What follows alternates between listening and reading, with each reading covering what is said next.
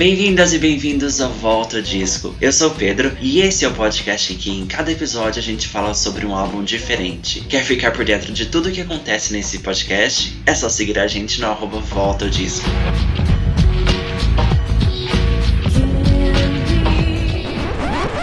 E finalmente estamos em 2023. Começamos o ano muito bem, com muita coisa na música acontecendo, inclusive Madonna.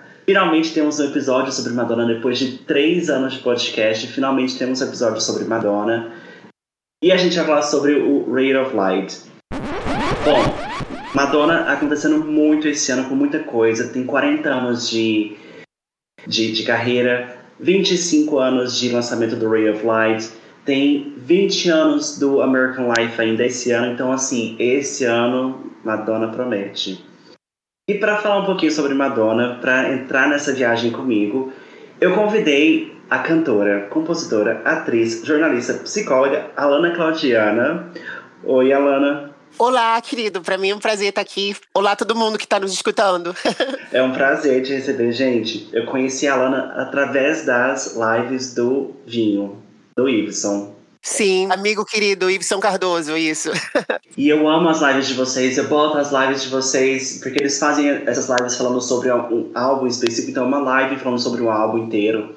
E é basicamente também conectado com o que nós fazemos aqui no podcast, mas é muito bom. Eu amo a interação de vocês porque vocês, além de saberem muito sobre música, vocês são amigos e, e é sempre uma vibe super legal. E eu falei, o, o o Y participou do podcast, ele participou de um episódio sobre Michael Jackson. Uhum. E eu falei, tipo, poxa, faz muito sentido chamar a Lana também, porque sabe muito sobre músicas, sobre música pop, entende tudo. Então, muito obrigado por aceitar o meu convite. Nossa, obrigada a você. É uma honra pra mim estar aqui também. Que legal, né? Que o Ibson também já participou. E espero aportar também meu grãozinho de areia. obrigada. Mas claro. Bom, Alana, pra quem não te conhece, só pra gente contextualizar, conta pra gente um pouquinho as suas redes sociais e a gente vai falar um pouquinho sobre a sua carreira como cantora também. Sim, é, minha. Sim, em todas as redes sociais praticamente eu tô, né? Mais ativamente no Instagram, com certeza, que é a Alana Claudiana, né? Meu nome artístico, Alana Claudiana, tudo junto. Tem um canal no YouTube também com o mesmo nome. Também tem o Facebook. E, e minhas músicas estão em todas as plataformas digitais, né? Eu tenho. Já vou lançar o meu, meu, meu sétimo álbum, já são seis publicados, mas não todos eles estão nas redes sociais, na, nas plataformas. É, acho que cinco, não, quatro deles estão, ainda vai entrar os que faltam. E também tem uma coletânea de 10 anos de carreira, que eu completei 10 anos de carreira em 2019. Ano que vem já são 15 anos, né? Então, assim, em todas as plataformas digitais são minhas músicas, a maioria são autorais, né? Sou compositora da maioria das minhas músicas. E sempre sou um trabalho muito eclético, né? Meio é, indo às vezes contra a maré e às vezes cantando um pouco com que é tendência, mas eu achei muito legal você me convidar é, para falar de Ray of Light, porque foi uma coisa que a Madonna fez na época que realmente ousou e arriscou, e, e eu me, uhum. me, identifico muito com isso. Eu acho que, inclusive, conscientemente ou inconscientemente, esse álbum me inspirou para a vida, né? Porque essa coisa de você fazer remar contra a maré e botar um som que não está no auge do momento, que, que não é o que está tocando nas rádios, é, é, uma coisa muito minha. Eu, eu sempre. Tem gente que fala até que eu sou visionária, não, sou humilde, não, não acredito nesse lado. É, é uma coisa mais orgânica mesmo, não estou nem pensando se vai ter tendência ou se não vai ter tendência. Mas eu, faço o que sai realmente dentro de mim, o que eu, que eu gosto daquele momento, mesmo que a moda agora seja, sei lá, reggaeton. Se eu não gosto, não vou cantar, entendeu? Eu sou assim, eu sou aquele tipo de pessoa uhum. que eu uhum. bato o pé mesmo, ainda mais porque, como eu sou independente e eu também tô, de alguma maneira, financiando o meu trabalho, então eu não tô nem aí pra era do Brasil, né? Então, e a Madonna, Sim. nessa época, ela tava nessa, né? É uma coisa que eu amo desse álbum que a gente vai falar, Ray of Light, porque realmente ela tava é, já eram praticamente 15 é, anos de carreira já, né, que ela tinha. Inclusive é quase o tempo que eu tô agora. Uhum. E, e, já estava também quase entrando nos 40, faltavam meses para completar 40 anos, né? E, e realmente vir com, vir com um som desse, né? Numa época de, de, de, Spice Girls, de toda aquela galerinha boy band, girl band, do, do final dos anos uhum. 90, com um som super pop, chiclete. Que ela venha com um álbum tão experimental como esse, com letras tão profundas, eu acho assim maravilhoso. Eu acho que a arte realmente que, trans, que, que é uma transgressão é, é realmente aquela arte que, que, que não é cópia de ninguém, é aquela coisa que é única. Então, me inspirei para a vida sempre com, com Madonna, principalmente com esse álbum. Uhum. A gente vai falar um pouquinho sobre todas essas inspirações, a gente vai falar um pouquinho também sobre essa, essa coragem que ela teve de colocar uma coisa que não estava nadando contra a maré, a gente vai falar sobre isso, mas isso. só para pegar, pegar um pouquinho ainda falando sobre você, porque você que você vai lançar o seu sétimo álbum agora, e esse álbum é diferente porque vai ser em português. Isso, é o meu primeiro álbum em português, né? Mesmo sendo brasileira, sou do Rio de Janeiro, saí do Brasil com 18 anos, já morei no México, na Espanha e agora moro nos Estados Unidos. E comecei minha carreira cantando em espanhol, pop em espanhol. Sempre tinha umas coisinhas, assim, uma, uma música que era bossa nova, tinha alguma influência brasileira em alguma faixa. Mas o trabalho sempre foi realmente pop, né? Porque pop tem muitas vertentes. Cantei rock, cantei uma, um álbum mais experimental de avant-garde, mas é, esse álbum agora que vou fazer é basicamente MPB, né? Pop brasileiro e MPB. A minha primeira música de trabalho sai agora dia 9 de fevereiro, se chama Saudade e Amor, que é uma música que eu a letra é minha e é uma coisa bem acústica também, só violão e voz. Então é totalmente diferente do que eu fiz anteriormente, porque o meu álbum anterior era bem disco, aquela coisa meio anos 80, final de 70, meio George Moroder, é, essa coisa do. Até que a Kylie Minogue fez, né? Que tava um monte de gente fazendo. É, o disco da Kylie tem Miley Cyrus, Lady Gaga, um monte de pessoas, é, um monte de artistas fizeram. Dua Lipa. É, Dua Lipa, claro, Dua Lipa começou, né? Ela foi uma das primeiras, inclusive, né? Pouco antes da pandemia, 2019, com Future Nostalgia. E, e eu lancei um álbum em 2021 com toda essa atmosfera. Então, assim, é, é, meio que remando contra a maré também. É, lançar um álbum agora. Uhum. Esse ano vai sair ainda, né? 9 de fevereiro, primeiro single, e esse ano sai ainda o álbum completo, que é totalmente MPB, que não é o que tá tocando agora nas rádios, mas é o que eu sinto, né? É o que eu quero fazer. Primeiro álbum totalmente em português, a maioria das composições minhas. Tem também composições é, de, de amigos meus, compositores, né? Como é o caso da Mariane Guerra, que está sempre colaborando comigo. Tem Rafael Américo, tem Gito, Gito Salles, tem um monte de compositores brasileiros. Eu quis botar toda a equipe do Brasil, né? Mesmo eu daqui de longe, estou trabalhando remoto com eles. Uhum. E o que te inspirou, na verdade, é a fazer um álbum em português? Porque parte de um ponto de vista curioso mesmo, porque você já está há um tempo fora do Brasil, foi tipo uma saudade, uma nostalgia? Sim, Justamente porque o nome do álbum realmente é, é Saudades, né? O título do álbum uhum. chama Saudades. E realmente foram. Essa, essa vez. Eu fui pro Brasil agora em outubro do ano passado de 2022. E foi o maior tempo, o maior espaço que eu fiquei longe do Brasil foi essa vez agora, que foram seis anos, que juntando com pandemia, juntando com a pós que eu fiz aqui, é, né, a última vez que eu tinha ido no Brasil foi em 2016, e aí fui novamente em 2022, ou seja, foram seis anos. E e nunca tinha ficado tanto tempo longe. Então, essa, essa última viagem que eu fiz no Brasil, para mim, foi muito reveladora, porque reencontrei pessoas, é, Fui no show também de uma grande diva lá de, né, que foi rainha do rádio, Doris Monteiro, que ainda está viva, é, que tem quase 90 anos, essa senhora. E, e, eu vi aquela coisa do Brasil, falei, gente, como é que eu não pensei nisso antes, né? Que eu sou daqui, né? Uhum. A terra da bossa nova, a terra do samba. E eu cresci ouvindo essas músicas, é uma parte minha que eu meio que deixei esquecida, né? E, e, como eu pude resgatar e, e, pude ouvir de outra maneira, que quando a gente é criança, a gente muitas vezes não se dá conta, né, do som, a gente às vezes tem aquela coisa, ah, isso é música, de, música de velho, tem ranço, né?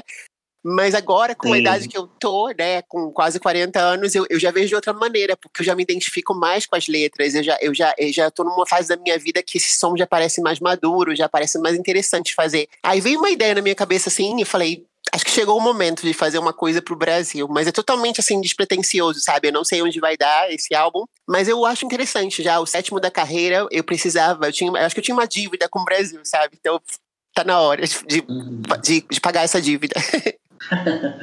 muito bem, muito bem. Então, o single sai no dia 9 de fevereiro e o álbum o álbum, assim, ainda não tem data definida. Vai sair esse ano com certeza. A gente, eu tô achando que vai ser entre julho e agosto entre julho e agosto vai sair. Eu ainda vou lançar uma música antes do álbum, além dessa primeira de 9 de fevereiro, eu ainda vou lançar outra mais ou menos em maio, é, entre final de abril, começo de maio. E aí, entre julho, agosto, porque eu vou no Brasil de novo em julho. Então, eu, talvez eu lance quando eu, quando eu estiver lá, porque eu vou tentar fazer alguma coisa por lá. É. Arrasou, arrasou, gente. Então, Fiquem ligados, porque dia 9 tá vindo aí e depois acompanha a Lana nas redes, que aí vocês vão ficar sabendo. okay? Isso mesmo. Obrigada. Bom, bora falar de Madonna? Sim, sim. Vamos. Miga, toda vez que, que eu faço um episódio, essa pergunta é sempre legal, porque é, é sempre. Cada um tem uma relação diferente, cada um conheceu um artista de, de uma forma diferente. Sim. Então eu sempre fico muito curioso. É, é uma parte essencial para mim, porque é, é, um, é começo. Então eu, queria saber de você, qual é a sua relação com a Madonna, quando você conheceu ela? Assim, a Madonna já era. Quando eu nasci, a Madonna eu nasci praticamente com a carreira da Madonna, né? Digamos que o primeiro álbum que ela lançou foi, acho, é, foi 83, foi o ano que eu nasci. Uhum. É, porque dia, dia 9 de fevereiro é o, é o meu single e é o dia do meu aniversário que eu completo 40 anos. que, que, é engraçado ah. você me chamar, é engraçado você me chamar pra esse álbum, porque tem coincidências aí já, né? né? Tem gente que acredita em coincidências, tem gente que não. Mas é que a Madonna no Ray of Lights, ela tava prestes a cumprir 40 anos, que é justamente a, o que eu estou agora na minha vida também. e eu tô lançando um álbum, é, como se diz, Remando Contra a Maré, que é um álbum de MPB, e ela também lançou o Ray of Lights, que era um álbum Remando Contra a Maré, em 98. Então, assim, é bem legal você falar isso, porque eu quando eu nasci, Madonna já estava trabalhando, já era uma diva, né? Quando eu comecei a me entender por, por gente, né? O primeiro, praticamente, não lembro, claro que eu era um bebê, mas mais ou menos a fase Like a Prayer, eu acho que eu já estava já me lembrando de algumas coisas que foi, né? No finalzinho dos anos 80, então eu, eu já sempre vi muito presente na rádio, na televisão, todo mundo falava esse nome, Madonna. Eu já sabia quem era Madonna desde muito, muito nova. E, e eu me lembro que eu fui numa colônia de férias, eu era criança, e, e, tinha uma apresentação no final da colônia de férias que era de dança, né? Que as pessoas dançavam. Hum. Então tinha é, a dança da Madonna, é, se não me engano, era Express Yourself. E, e aí todo mundo fez uma coreografia com uma música da Madonna. Então ela estava presente desde muito, muito cedo, né? E, e eu, eu sempre gostei de dançar, de jazz. E também na, nas danças de jazz, eu tinha menos de 10 anos, a gente dançava Holiday, a gente dançava é, La Isla Bonita, toda, toda essa coisa dos 80 da, da Madonna era, eram, eram músicas que a gente dançava e fazia coreografia com, nas aulas de jazz. Então ela sempre teve muito presente, né? É, é, tinha o LP do, dos, dos anos 80, os primeiros, só que aí rolou o lance do erótica e, e, e vou ser sincera, Lá em casa rolou um tabu muito grande em relação a ela. Meus pais meio que não queriam mais que eu estudasse Madonna. Então, então teve uma, uma fase que eu tive que ficar na clandestinidade, por assim dizer, porque eu ainda gostava. Aí eu ia na casa de amigos para ouvir. E, né, porque lá em casa eu não podia, mas eu ia na casa de amigos, eu acompanhava. Aí eu me lembro que ela foi no The Girly Show no Rio de Janeiro, a turnê que passou na televisão. Eu, eu vi escondido, sabe? Aquele, aqu, aqueles dançarinos de sunga com ela. Eu falei, ai, que delícia, né? Eu, eu, eu, eu já estava ainda, né? Eu acho que ainda era criança, eu ainda nem sabia o que era sexo, mas já rolava um lance que eu falava, hum, isso é erótico, né? Uhum. Então isso estava sempre presente na minha vida, sempre, sempre. E eu acompanhei sempre muito, né? Toda essa, essa evolução, a mudança de, de, de look, dos cabelos, achava maravilhoso. Com certeza a Madonna tem muito na minha, na minha inspiração como artista, tem ela, tanto visualmente como musicalmente. Uhum. Mas então é uma das suas divas da música? Ou Sim, modernas sim, né? Porque eu, eu tenho. Eu, eu gosto de, de cantoras com discografias longas, né? É, Madonna já tem uma, uma, carreira com uma discografia bem longa, mas eu gosto, assim, inclusive mais antigas, né? Como Barbara, né? Barbara Streisand, uhum. Liza Minnelli, é, toda essa galera que fez. Que, que, eu acredito que se a Madonna tivesse sido um pouco mais velha, ela também teria passado por toda essa fase, né? É que ela, é, por exemplo, a Liza a própria Dusty Springfield, que, que ela, essas duas, tanto a Liza como a Dusty, foram produzidas pelo Pet Shop Boys. Isso é uma dor que eu tenho no meu coração, que a Madonna nunca foi, nunca lançou um álbum deles, que eu acho que era. É, no finalzinho dos 80 foi muito conceito, né? Eles, eles produziam para outros artistas, os Pet Shop Boys. Mas a Madonna estava em outra onda, então acabou não entrando direito nessa, nessa onda de ser produzida completamente por eles.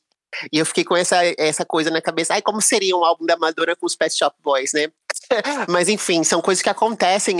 ela era um pouco mais jovem comparado com essas divas de, de antes, como Barbara. Mas é, ela tem uma relevância muito grande e é algo que eu, eu tenho em todos os discos, sabe? Mesmo não ouvindo todos, eu, é, é aquele tipo de cantora que eu coleciono. Quando sai um disco novo, mesmo, mesmo que eu não goste totalmente do disco, eu compro físico. Eu gosto muito de colecionar as coisas dela, sim. E agora você falando sobre seu, os seus 40 anos, o Ray of Light, que ela tava nessa fase quase 40 anos. São os 40 anos de carreira dela e. Exato, é. Tem muita coisa acontecendo, né? Ela tem a turnê e tudo mais. Ela vai passar por Las Vegas, não vai?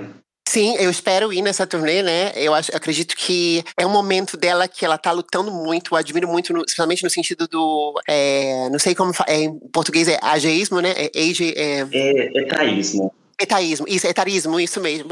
A palavra é, fugiu, é. entendeu? Ela, ela tá fazendo isso já com 60, né? 60 e poucos. Uhum. É, tá realmente ainda presente, que as pessoas não esqueçam dela, que as pessoas queiram se meter mais com a aparência do que com a música em si. Eu torço de coração que o próximo trabalho dela seja muito transgressor, como foi o Ray of Light, claro que com outra sonoridade, mas que realmente, porque ela tem tudo na mão, eu acredito que ela tem tudo para surpreender.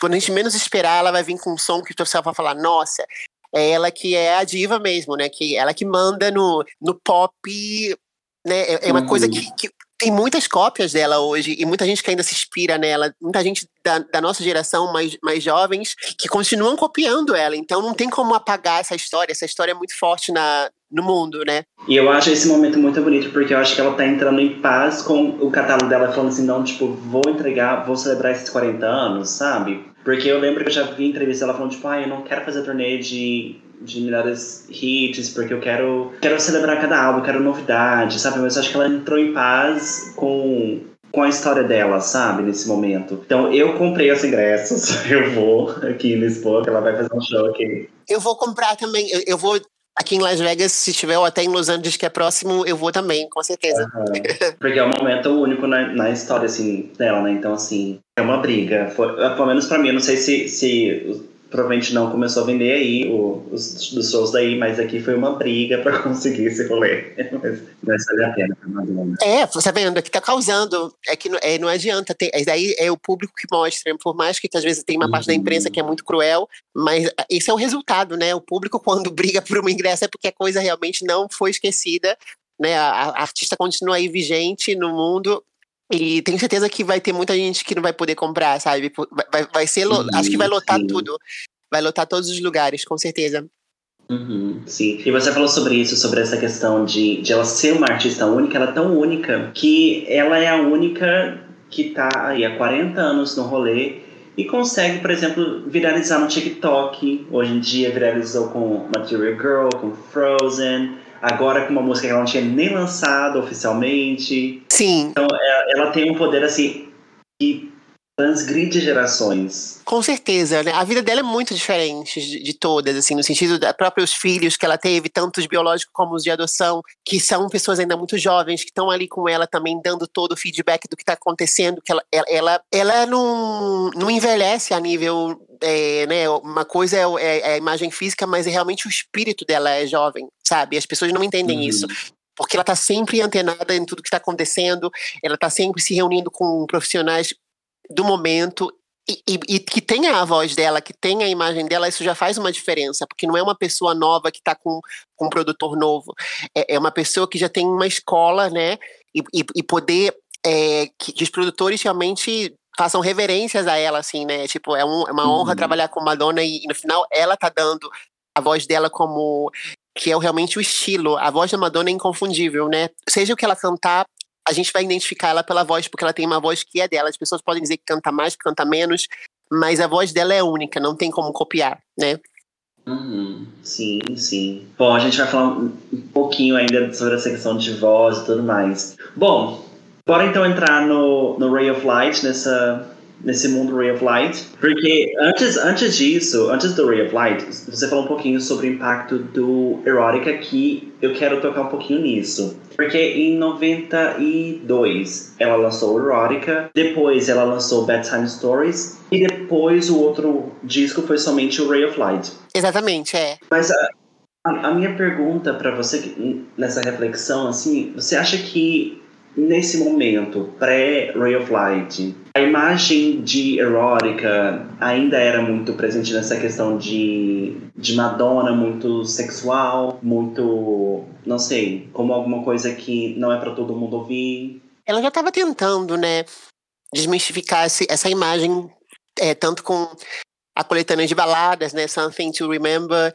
também teve o Evita, que era uma obra da Broadway que, que, que foi também as músicas de trabalho eram músicas românticas, não tinha a, aquela parte sexual que tinha do erótica e, própria, e, o próprio Bedtime Stories, né, que também teve muito, é Human Nature, toda essa parte. Mas é, realmente foi, custou, acho que demorou bastante tempo o povo é, receber o toque, assim, né, o povo se dá conta de que de que ela era, só, ela era muito mais do que isso. Acho que ficou meio chocante, né, porque é, o Erótica foi lá em 92, mas é, demorou uns cinco anos pra, pra galera se dar, se dar, conta. Eu acho que realmente o Ray of Light foi meio que pá de cal né, nessa, nessa coisa de tentar botar ela só como sex symbol. Ainda mais porque ela, como eu falei, tava entrando nos 40 e ela falou: eu não posso ficar aqui só nessa, nessa coisa do, do sexo, porque já rolava o etarismo, é, agora, inclusive, é menos do que naquela época. Naquela época ainda era pior, né? Então imagina o, o, o cruel, eu acho que ela se viu meio que numa, numa cilada, numa emboscada. Ela falou: o que eu vou fazer agora na minha carreira? É, é, todo mundo estava meio preocupado, não só ela, como o próprio público, como a própria mídia, não sabia o que viria da Madonna depois de toda essa fase erótica, né? Porque ela entrou na balada, porque foi realmente uma ideia muito boa. Eu acho que, inclusive, não foi tão valorizada como deveria, porque eu amo balada, sou uma pessoa muito baladista também. Mas é, a galera não conseguia engolir essa, essa, essa mudança. O pessoal ficou ainda em 92 por um bom tempo, né?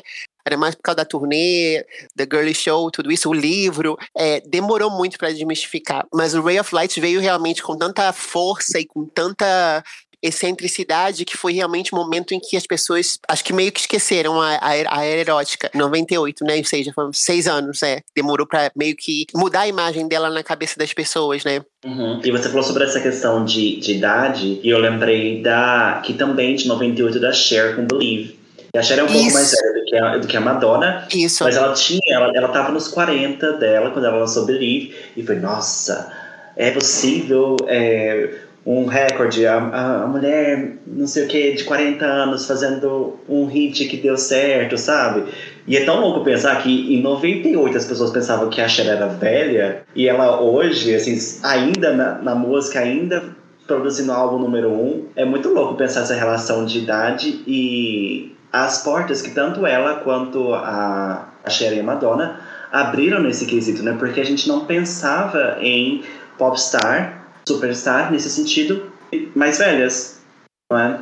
Com certeza, ainda mais nessa época, né, de 98, as Spice eram todas nas 20 e pouquinhos, é, veio também depois aí a Britney, a Cristina, que eram todas aí também 18, 19, né, 17. Uhum. Então era bem complicado, foi, foi bem difícil poder é, entrar. E, e, o bom da Cher, só falando rapidinho da Cher, é que ela já tinha passado por momentos assim na carreira ao longo, né? Tanto no, na década de 70, teve muitos álbuns que não que não funcionaram. Ela gravava e pensava em desistir, chegou até a cantar com uma banda de rock, depois voltou. É, ela teve uhum. muitos momentos difíceis na carreira que parecia que as pessoas meio que perdiam a fé nela, né? E de repente vinha um álbum assim maravilhoso, como foi o caso do, do Love Hurts também, no começo, no finalzinho de, 89, de 80 também, e aí depois sumia de novo. Aí depois veio Believe de novo, ela realmente sempre ressurgiu das cinzas, né, a Cher. Sim, ela também é um fenômeno. Sim, sim, justamente. E eu acredito na Madonna por isso, que eu acho que a Madonna também é fênix, sabe? Eu acho que quando as pessoas menos esperarem, ela vai lançar um álbum tão transcendente assim, que as pessoas vão ficar de boca aberta, as pessoas não vão esperar. Mas eu vejo perfeitamente ela fazendo isso, sabe? Que ela tem tudo para fazer isso, quando ela quiser, assim, quando ela tiver vontade. Aham, sim, sim. Mas Sério, você tinha falado um pouquinho também do Evira, que foi o, o filme musical que ela fez e tudo mais. E foi, assim, um, um grande marco na carreira dela, porque ela já vinha fazendo filmes, mas eu acho que esse filme foi um, um dos filmes mais. É, bem elogiados, bem de crítica e a questão também de, de premiação e tudo mais. Foi o filme que, que ela sentiu esse apelo para as premiações de filmes e tudo mais. Sim, foi bem arriscado, né? Mas qual foi o, o impacto, assim, do filme para ela naquele momento?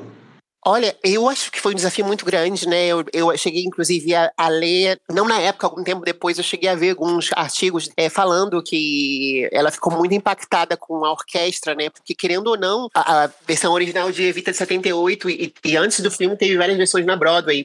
E, e, é um, um trabalho de Broadway que requer um, uma força vocal muito grande, tanto que ela fez muitas aulas de, aulas de canto nessa época, né, para poder ter um, uma voz mais apropriada para o musical, porque o musical requer muito é quase uma coisa meio que operística, né? Mesmo sendo pop, né? É, ópera rock, né? Que eles falam. Uhum. E, e, ela era uma cantora totalmente pop. Então, é, eu me lembro que eu li alguns artigos falando sobre isso, que ela, quando ouviu a orquestra, a, o instrumental do álbum, ela ficou assim, super em choque, né? Ela ficou com medo. E, e, o próprio Antônio Bandeiras também, a galera que gravou, porque era uma coisa muito gigantesca, sabe? Assim, e, e é muito interessante como chegou a ser mais pop do que a própria Broadway, porque muita gente, é, somente da geração né, da Madonna, não sabia que tinha sido uma obra é, somente quem não, quem não vivia na, na, no eixo Londres, no, no, eixo, no eixo Nova York, é, não tinha visto essa obra ainda. Então ela pôde, através do filme, chegar a um público maior, inclusive, né? O, o uhum. Andrew Lloyd, Lloyd, Webber, ele ganhou muito mais dinheiro com, com, essa, com esse filme no sentido de distribuição. Pode ter sido considerado um fracasso, sim, né? Porque realmente não foi um filme que, que foi tanto sucesso de bilheteria como deveria ter sido. Mas eu acho que para a história e para o legado da Madonna é uma coisa muito importante que não deve ser esquecido nunca, porque eu acho que foi um desafio muito grande para ela fazer esse personagem, né? ainda uhum. mais é, que é, o fato dela ser americana, né, representar uma Argentina, ter, ter, ter, esse papel originalmente, inclusive, é, se não me engano, ia ser a Bárbara que ia fazer alguns anos antes. A Barbara Streisand ia fazer esse papel. Então, então é, eram vozes muito potentes. A, a eu, eu, vi também que tem uma cantora muito boa, que não é nem muito conhecida, chama Carla De Vito, que, que, que chamaram ela para fazer também essa série, para fazer, fazer a obra da, da Broadway e ia fazer a versão do filme, e eu chamar ela. Se você for ver a, as pessoas que pensaram para fazer esse personagem de Vita, eram todas cantoras com muita voz. E ela, uhum. ela não se acovardou, ela falou, vou fazer e fez, entendeu? E, e ainda teve é, um, um plus, né? Porque é, a música You Must Love Me é, foi composta exclusivamente para o filme, porque a versão do a versão da Broadway não tem essa música You Must Love. Sim. Então, uhum. ela ainda fez com que os compositores, porque é, não, não destoou, né, não ficou destoado do resto da obra, porque foram os próprios compositores que fizeram a música para ela cantar e, e, que fez parte da trilha do filme, que na, que, na, que na Broadway ninguém canta essa música, só canta no filme que ela canta. E eu acho linda, inclusive, essa, essa música é linda demais, You Must Love Me. Eu me lembro que até na turnê do Hard Candy, que ela fez com violino, ficou lindo, assim, eu me lembro. Ela, ela chegou a gravar, é, cantar ao vivo essa música muitas vezes, até hoje ela canta You Must Love Me. É, geralmente tem sempre uma música original por causa do, do das competições de, de, canção original e tudo mais. Mas eu também tava vendo algumas entrevistas e ela falava, tipo assim, que ela teve aulas de canto, como você disse, ela falou, tipo, ah, eu, eu descobri áreas, tipo, modos de cantar, modos de explorar minha voz que eu nunca tinha explorado antes, sabe? E que teve, no final das contas teve uma influência no Ray of Light. Exatamente. Esses novos lados. Sim, inclusive na primeira música já, né, do álbum né, Substitute for Love, e, e, você já vê já uma imposição totalmente diferente. A impostação da voz é bem diferente. Uhum. o arranjo é bem minimalista, você ouve a voz de primeiras, assim. E, e, as músicas anteriores dela, dos álbuns anteriores, tinha muito instrumental em cima. É, nunca era aquela coisa totalmente a voz dela quase a capela, como é nesse álbum do Ray of Light. Tem muitos momentos que você ouve a voz dela aí pura, quase sem nenhum instrumental no fundo, né? Muito legal uhum. isso. Sim, sim. É porque acho que ela viu a voz dela, não sei. Talvez ela tenha visto a voz dela como um instrumento aqui, sabe? Que ela pode usar de diversas maneiras. Não é somente cantar uma melodia e dizer o que, o que ela quer dizer, mas também dizer com brincando com a voz, sabe? Sim foi, foi um bom balanço da vida, né? Tanto a nível de experiência de palco, experiência, né? Eram 15 anos de carreira, é, e, e, também a experiência das aulas de voz com Evita. É, é, ela, ela, conseguiu um lado teatral, né? Um, um lado representativo, até um pouco mais dramático, por assim dizer, na voz. Então, eu acho que por isso que esse álbum também é tão profundo, porque tinha a influência do, do disco anterior, né, que foi da trilha sonora de Evita, ela, ela conseguiu trazer toda uma dramaticidade e as letras também requeriam isso, que as letras do Ray of Light são bem maduras, sabe? Não, não, é um disco pop adolescente que fala coisinhas assim básicas, ah, te amo, você me ama, sabe? Coisa, são letras muito fortes, sabe? Ela tem, tem momentos que ela fala inclusive da, né, da morte da mãe, né? Que ela foi, né, ela foi lá no, no caixão um corpo da mãe morto, sabe? Então são coisas muito, muito profundas para o que estava acontecendo na época. E, e, ela defendeu, ela defendeu com a voz. Eu acho que esse álbum é muito verdadeiro, sabe? Muito mesmo. Sim, sim. E você falando sobre isso, é, basicamente a gente pensa na Madonna, a gente falou um pouquinho sobre isso antes. Mas ela tem, assim, ela tem uma habilidade incrível de. A gente de se, de se reinventar, mas.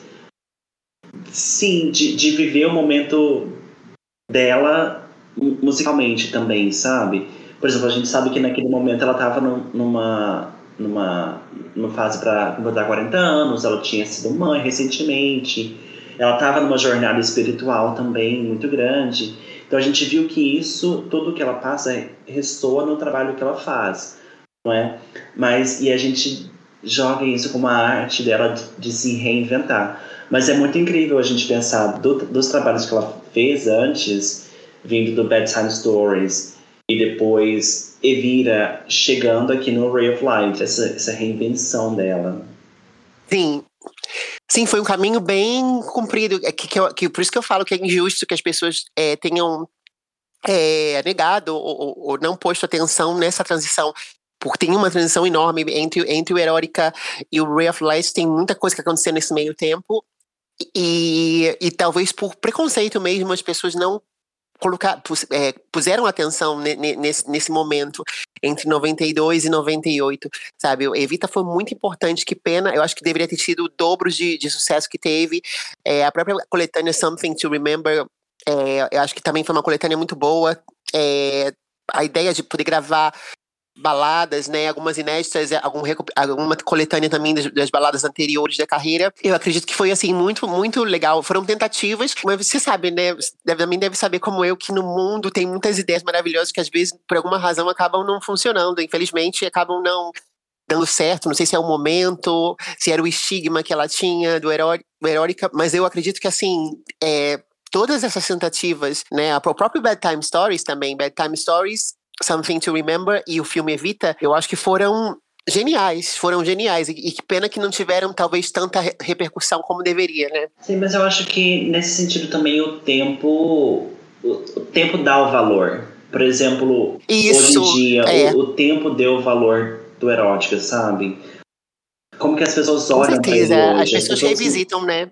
Uhum. É. E as pessoas não, não revisitam ele, tipo, ai, ah, vou escutar um álbum de sexo da Madonna. Porque o álbum, às vezes, o álbum em si, se você vai escutar ele, não é sobre sobre isso. Não é um álbum de uma hora que ela, que ela tá fazendo um orgasmo, que é o que as pessoas achavam naquele momento, sabe? Claro, sim. Acho que foi mais por causa do livro também, né? Acho que o livro, sim, junto com o álbum, sim. acabou causando essa, essa ideia. Mas tem músicas do, do álbum que, que são Sim, tem, tem outra atmosfera, é um álbum bem eclético, sabe? Gosto muito da sonoridade desse álbum. É, amo a música Rain, pra mim é uma das melhores da carreira dela, é uma das melhores, junto inclusive com a The Power of Goodbye, desse álbum do Ray of Light, eu acho que é, são uma das melhores baladas. E claro, Live to Tell também, né? Mas as baladas dela, assim, favoritas para mim é Rain, é, é The Power of Goodbye e Live to Tell. Eu acho que são uma das três mais fortes da carreira. Mas tem outros que eu gosto também, mas essas são as que mais me marcam agora no momento. Uhum. E, e que fiquem só nisso, sabe? E, e, sem falar também toda a qualidade dos clipes, né? Foram, foram visualmente. O próprio clipe de Rain também é lindo, o clipe de Rain. É, e tudo, tudo que aconteceu naquela época, assim, teve a polêmica, mas eu acho que é legal que as pessoas que nasceram de, depois desse álbum na, no final de 90 ou já no começo de 2000 poder revisitar com uma outra visão, né? Com uma outra uhum. que agora o mundo tá diferente, entendeu? agora uhum. o erótica nem é tão erótica assim, comparado com o que tá aí, né? uhum. Exatamente. Eu espero que as pessoas revisitem também o Bedtime Stories. Acho que talvez quando for o aniversário dele, é, o ano que vem, as pessoas voltem nele também porque merece também, como o Erotica teve essa, essa. Reviram o álbum, não é? Essa justiça, entre aspas, acho que o, que o Bad Times também merece muito. Merece, sim. Sim, é um álbum muito bom também. Gosto muito de. Todas as músicas de trabalho, né? Secrets, Take a Ball, é, Human Nature. É, to, to, é, é um disco muito bom de se ouvir também. É, o Babyface, né? Praticamente tudo que ele faz eu gosto. Eu acho que ele é muito, muito bom como produtor. E, e é uma. É, pra entender Madonna tem que passar por esses álbuns. Eu acho que são álbuns-chave, né? Tem uns que são mais importantes do que outros, mas assim, eu sempre recomendo para as pessoas Ray of Light, Like a Prayer. e até o próprio Erótica e Bedtime Stories, que eu acho que são álbuns, assim, chaves da carreira dela que fazem as pessoas conhecerem mais a Madonna a fundo, né, no sentido de, li, de lírico também, é, as letras eu acho muito confessionais uhum. é, desses álbuns específicos, assim. Sim, sim. Exatamente, falando de letras confessionais, e você mencionou o Ray of Light, a gente pode pensar, pensar um pouquinho nos temas, assim, quais são os temas desse álbum, do que ela fala no Ray of Light. Sim, sim, ela já começa já falando, né, que a filha dela não quer a solução de todos os problemas, mas que é o grande amor, né, que realmente ela nunca se sentiu tão feliz, que entre tantos amantes, né, é, ela, ela, ela realmente teve a oportunidade de encontrar um amor diferente, outro tipo de amor, que é o amor de mãe para filha. Então, eu acho que já é uma forma também de mostrar que ela é outra Madonna. Eu acho que ela já no primeiro, na primeira música ela já mostra é que já teve uma transformação muito grande dentro dela, não só por causa também do da Cabala, que, né, que nesse álbum também fala muito da parte da Cabala, tem é, muitas músicas que têm referências é, de, de, Oriente, coisas assim. Mas eu acho assim, é, as letras falam muito de, de, de momentos difíceis, de, de, tirar a cabeça da água, né? De conseguir, tipo, ressuscitar depois de um momento difícil é, na própria Swing, que é a música que segue, né? E então tem muitos momentos de, de Fênix, tem muitos momentos de, de, que, de que vira cinza e depois da cinza vira, vira de novo fogo. É, eu acho um álbum maravilhoso de ouvir do, do começo ao fim. Eu, eu, eu, eu, eu, particularmente, quando tem tempo, claro que é um álbum longo, eu, eu não pulo nenhuma faixa. Eu, eu gosto muito de, de ouvir, porque eu acho que tem uma história, sabe? É, é meio que contando uma história, é, a, a, ordem da, das músicas, como tá no álbum. E, e se eu sou sincera para você, inclusive, prefiro mais o lado B do que o lado A. Eu acho, eu acho que o final vai ficando ainda melhor do que o começo. Não é, é que eu não gosto do começo, mas assim, já depois da, da segunda parte, depois de tipo Nothing Really Matters pra lá, ainda fica mais interessante para mim.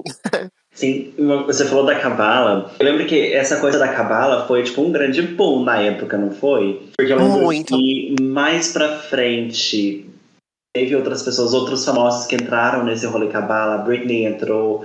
Eu lembro, não sei se você já assistiu aquela série eh, Will and Grace. Já ouviu falar? Que sim, era... sim. Aham. Que era um sitcom dos anos 2000 por aí. E eles têm um episódio inteiro baseado na cabala, tipo, porque tudo era cabala, sabe? O estilo de Isso vida. é.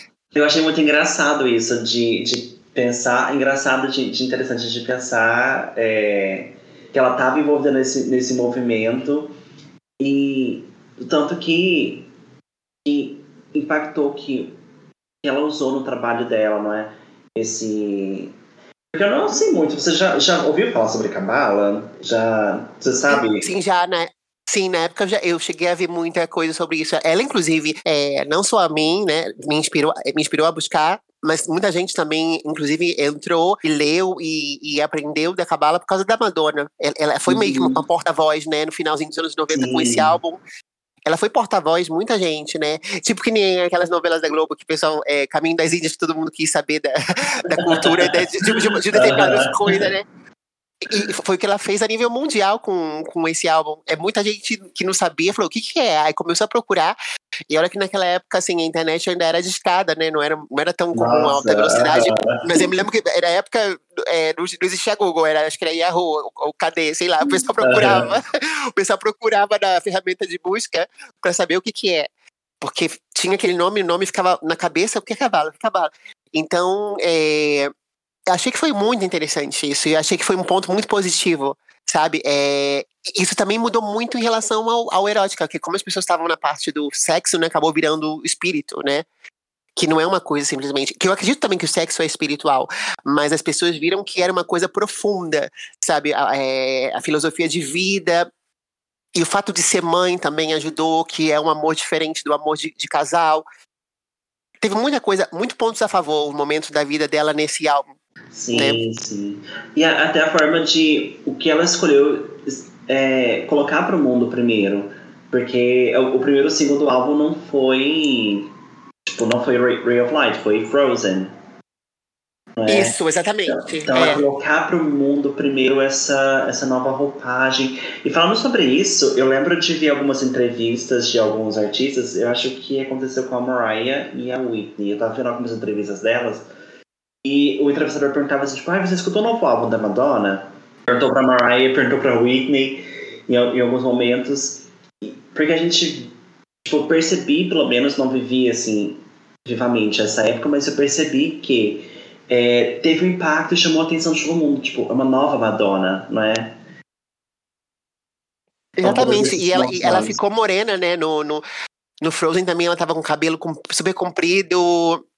Que esse, álbum, que esse clipe é maravilhoso, na época foi uma revolução de efeitos especiais, né? Porque tem várias Madonas assim, e aí ela cai no chão e se transforma em vários é, corvos, né? O, aquelas aves pretas, assim, e o cabelo dela super escuro, super escuro, porque tava todo mundo ainda com aquela coisa do Blonde Ambition, né?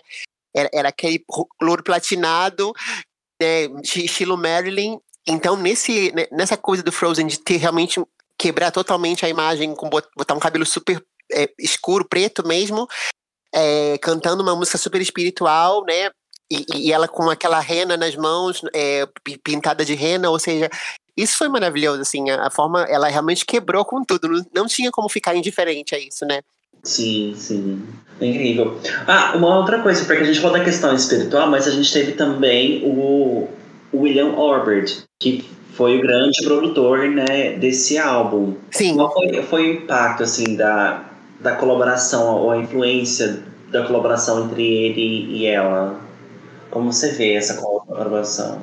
Sim, eu acho que foi maravilhoso no sentido dela realmente contra a maré até nisso, né? Porque ele não era um, é, um homem que tinha uma formação musical clássica, que não tinha realmente estudado sobre música, era totalmente autodidata, autodidata e ela deu a oportunidade. Eu acho que a Madonna tem essa coisa também de, às vezes, pegar no ar e falar: Ó, oh, esse cara que dá muito certo. Então, acho que juntou meio que a fome com a vontade de comer, sabe? Porque, como ela uhum. queria algo novo, e ele tinha também o talento de produtor, e ela tinha o talento para passar a mensagem, que já tinha o lado teatral da, do Evita, já tinha tido aulas de canto, eh, né? Então, realmente juntou muito bem, casou muito bem esses dois. Eu, eu acho que foi maravilhoso. Assim. E, e, até as músicas que ela fez com Patrick Leonard, Leonard nesse álbum teve um toque totalmente diferente por causa dele, né? Mas, mas, é até engraçado que muita gente fala. Tem umas entrevistas que o William falava que, ah, não, porque o pessoal fica dizendo que a Madonna se transformou por causa de mim. Não, acho que foi as duas lado a lado.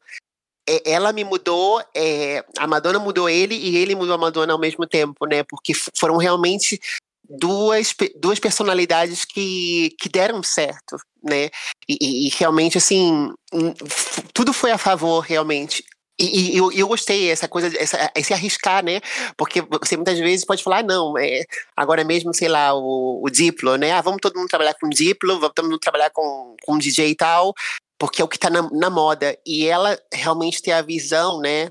Que inclusive acho que foi até o, o diretor artístico dela que deu a ideia, que, que apresentou o William Orbit para ela. É, mas ela aceitou a ideia, claro, ela, ela viu que estava certo o, a, essa pessoa. Independente da forma que o cara tinha no momento, entendeu? O cara não, não tava na, naquela coisa que todo mundo queria trabalhar com ele. Ela simplesmente foi na intuição, na intuição. Falei, hum, esse cara aí acho que vai dar uma coisa certa do que eu quero, né? E por isso que casou legal, porque não, ela não ficou preocupada por ser, ah, eu vou trabalhar com Quincy Jones, eu vou trabalhar com alguém que já, tá com, no, já tem nome no meio. Não. Ela simplesmente viu o cara pelo talento dele, independente da, da reputação que ele tinha naquele momento, entendeu? Uhum. Sim, sim. Eu vi uma, eu vi uma, uma entrevista que eles estavam nos bastidores enquanto estavam fazendo o álbum. E aí você falou da, do, do William, tipo, nesse momento muito jovem, muito talvez inexperiente, novo no mercado nesse sentido. E ele falava, tipo assim, ai, eu só faço o que ela me manda fazer, basicamente. Porque tudo é tudo, é. então eu, tudo eu aprendo também. Sabe? Não é como se eu tivesse planejado tudo para vir para cá gravar. Não, eu vou fazendo conforme a gente vai indo, a gente vai construindo juntos. Eu achei isso muito interessante, ele, ele falar sobre isso. Sim, porque você vê, né? A gente tem que saber diferenciar. Eu sei que tem, tem muitos artistas que vão lá e, e só põe a voz, né? Que o instrumental, às vezes, ela não tá nem presente no estúdio. Mas eu, eu, eu vejo esse álbum muito Madonna também, no sentido de produção, né? Sem tirar o mérito nem de um nem de outro, porque é, é, tanto a parte vocal você vê que é orgânica, as coisas que ela faz, inclusive no Frozen, né? Todo aquele gemido, toda aquela coisa, você vê que ela estava ali, ela estava fazendo junto é, o arranjo que tem muitas coisas vocais que você vê que é dela. Não foi o, não foi o William que falou para ela, olha, faça isso, sabe? Ela, ela tava meio que interagindo com ele, meio não, totalmente, interagindo de uma forma que, que saiu orgânico, saiu é, com a cara dela. Não foi só ela botar a voz num instrumental que já tinha pré-fabricado. Então, por isso que, que fica muito verdadeiro, não, não, tem como, não tem como negar isso, sabe? Uhum, sim, sim. Tanto que até hoje os, os fãs pedem, falam assim, nossa, volta a trabalhar com, com William Orbit. Sempre a gente vê os fãs pedindo isso na, na nos, nos, fóruns de fãs e tudo mais. Sim, eu também. Eu, eu estou totalmente a favor. Adoraria, seria muito interessante, né? Porque é outra fase da vida, mas eu acho que também ainda pode dar certo, sabe? Acho uhum. que pode ser uma coisa. Inclusive, até a própria Jennifer Lopes agora vai lançar o This Is Me Now, né? Depois do This Is Me Damn, que foi, inclusive, o melhor álbum da carreira dela, pra mim, foi o This Is Me Damn, uhum. né? E agora, 20 anos depois, ela vai lançar o This Is Me Now. Es esperemos que ela repita a dose que tenha essa atmosfera. E que uhum. realmente o Ray of Light merecia também um, uma continuidade depois de tantos anos, né, que tivesse um Ray of Light com a mesma equipe de produção e, e, que a Madonna vocalizasse agora toda essa realidade de ter já tantos filhos, né, com a idade que ela tá, é, né, ainda tem filhos adolescentes, tem o David Banda, tem as duas meninas, né, a Lourdes já é praticamente já, ela é uma adulta, uma mulher, né, e, e o e o filho também. Então, assim, é, ia ser muito interessante ela poder cantar a verdade dela com a ajuda do William é, nesse estilo Ray of Lies, claro que né, em 2023, 2024, é, com, com essa verdade dela, que ela tem muito mais vivência, né? Desde esse álbum, ela aconteceu muita coisa na vida dela, né? Teve casamento com casamento com, com que não deu certo, né? Teve tantos, tantos outros amantes, porque nesse álbum ela já fala de vários amantes. Nesse meio tempo teve outros mais então seria legal ela contar isso numa história, né? Teve até um brasileiro, né? O Jesus Luz no meio, Sim. Jesus Luz, essa ah, galera. Pois é, mas ah, falando sobre, sobre isso, como você acha que esse álbum influenciou outros artistas? Olha, eu acho que todo mundo que tentou, teve gente que tentou agora, assim, tô tentando me lembrar, porque veio, uma, veio um lance muito eletrônico, né? Eu acho que o. É, é esse finalzinho dos anos 90 teve uma galera muito de house, né? Que, e, tra e trance, começou a ter muitas, as rave é, e tudo isso da, né, ao, ao, ar livre, essas discotecas ao ar livre, que eu, inclusive fui em muitas no, no, no Brasil, no Rio, e, e, e, teve muitas cantoras, assim, mas aí, é, quando, aí você percebe quando a cópia é uma coisa é, simplesmente superficial não chegou à profundidade dela. Acho que todo mundo que tentou fazer essa sonoridade não chegou à profundidade que a Madonna tinha. Primeiro porque eu acho que as letras foram muito simples, dessas cópias que tentaram. Eu tô tentando lembrar aqui de nomes, mas nenhuma chegou com essa profundidade que teve o Ray of Light, porque, porque o Ray of Light teve uma profundidade lírica muito grande, é, é, eram vivências muito pessoais, e também teve o lance da Cabala, né, Shanti, Ashtandi, é, então, você botar só o instrumental sem um conteúdo fica, fica superficial, entendeu? É, porque o, eu acho que o que faz a diferença no Ray of Light é realmente a, o conteúdo lírico também. Claro que é muito legal, a eletrônica é muito interessante, misturou também um pouco de, de acústico, mas é, o que realmente faz você querer ouvir o álbum é a forma como ela tá cantando e contando a própria história, sabe? Então, eu, eu, assim, todas as pessoas que eu me lembro da época que tentaram fazer uma sonoridade, acho que não, não tiveram muito sucesso no, no meu ponto de vista. Acho que não conseguiram fazer uma, um, um som realmente genuíno, entendeu? Uhum. É porque tem vários conjuntos, né? Tem vários elementos aqui.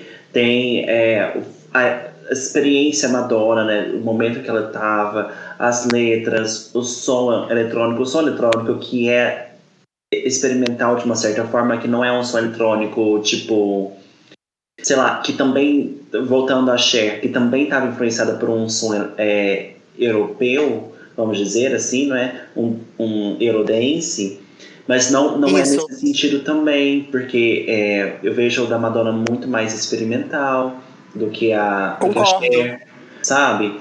Então, é, são vários elementos. Lembrando agora, teve a. Sim Sim, lembrando agora teve a Glória, né? A Glória Stefan, ela lançou um álbum também de música mais dance, nessa época também, mais ou menos. Mas também já era outro lado, que como ela também usava muitas raízes latinas, que, inclusive nesse álbum tem algumas coisas latinas, tem uma bossa nova lá no finalzinho do Ray of Light, né? Tem uma coisa. Mas, mas acho que. Você sabe que eles têm uma sonoridade do Miami Sound Machine, né? A Glória tem com, com o Emílio. Tem um som que ela estava tentando, acredito que foi um pouco inspirado pela Madonna também, sabe? Esse álbum é Glória, não sei se você conhece, que é exclamação Glória. Eu acho que foi mais ou menos na mesma época do Ray of Light, se eu não me engano. E 98 também, no mesmo ano da, da Madonna. Estavam tentando fazer sons eletrônicos. Mas a esse nível espiritual, como foi da Madonna, eu não me lembro de nenhum. Não lembro. Não, também não. Uh -uh. Bom, Ana, a gente tem uma parte aqui no podcast, a gente tem um quadro no podcast que se chama Repete ou Passa, ok? Você já meio que me deu indícios durante a nossa conversa sobre os seus pontos de vista, ok? Mas tá tudo bem, tá tudo bem, ok? Porque a gente vai falando um pouco faixa a faixa e o que a gente sente sobre as músicas, se a gente repete ou se a gente passa quando a gente tá escutando o um álbum. Pode ser? Sim. Pode ser, okay, sim. Okay. Bora lá então. I ran from my house that cannot contain. Ok. Bom, você que, que mora nos Estados Unidos, você pode imaginar com o nome, com a pronúncia da, das, das músicas, ok? Porque a gente tem a primeira faixa que é Drowned World, Substitute for Love. Traded fame for love. Bom, o que, que você acha dessa? Eu acho interessante como. Eu acho que essa música tinha que ser realmente a primeira do álbum, porque eu acho que é uma forma de apresentação do, do dessa fase da vida dela. É, eu, não, eu, eu não passo. Eu, eu, escuto essa música até o final porque eu acho muito, muito interessante a, a forma como ela canta. E, e, já chega quebrando, né? Porque ela poderia ter começado esse álbum com uma coisa mais fácil de digerir, uma coisa mais pop, que as pessoas não já estavam acostumadas a ela. Mas eu acho que essa música já é bastante diferente de tudo que ela estava fazendo anteriormente. Então, assim, o, aí você percebe a, a dicção da voz está bem clara em relação. É, inclusive, acho que tem muita influência do Evita nessa, nessa música, no, na forma como ela. É, a dicção dela cantando, né? E aí entra naquele, naquela ponte que, que, que a música é muito complexa. A música é, não é aquele pop básico. Então, é, eu acho muito interessante, muito experimental. E essa música eu não passo, não, sim, a primeira. Repete então. Eu, eu, eu também, escutando essa música, também repito. E eu acho que aqui a gente tem. É, bem do começo, você falou que essa música foi certa para começar o álbum, porque ela já é, inicia assim, é, levando a pessoa nessa. informando essa pessoa que vai ser uma viagem mais espiritual, mais olhando para si mesmo, sabe? Exatamente. E aqui eu vi uma entrevista que ela falava que essa música tipo, é sobre a relação dela com a fama também toca nesse, nesse ponto. Ela fala sobre, sobre tudo que ela viveu e tudo mais, e sobre o que ela viveu e que foi excessivo, sabe? Eu acho muito interessante. Sim, eu acredito que ela, ela ajudou. Sim, eu acredito que toda a galera que viveu, assim, incluindo eu, né? Porque eu ainda era adolescente nessa época, mas eu já tinha minha. Eu já ia para as boates, assim, eu com identidade falsa, eu já ia, já, já fazia muito parte da noite. E eu acredito que muita galera que né, a, a, realmente a Madonna tem um grande público LGBTQIA+, e, e, e que realmente eu acredito que nessa época ela deve ter salvado muitas pessoas com essa letra. Porque eu acho que essa letra realmente ajuda você a, se encontrar. Não, não, é aquela coisa de você buscar fora né, a felicidade, é, é buscar amantes, é aquela coisa da busca da alma mesmo. Né? E ela dizer que ela nunca foi, ela nunca se sentiu tão feliz com esse caminho. Então, imagina, toda a galera que estava lá é, não só eu, né, que eu era bem mais jovem, mas as pessoas que já tinham já 18, já com 20, 30 anos, que, que frequentava a noite, que era fã da Madonna, é, tava naquela coisa de festa, e de repente ela vem com um álbum como esse, e começa com uma letra tão, né, se declarando tanto, dizendo, olha, busca a si mesmo, não exteriorize, não viva só de aparência.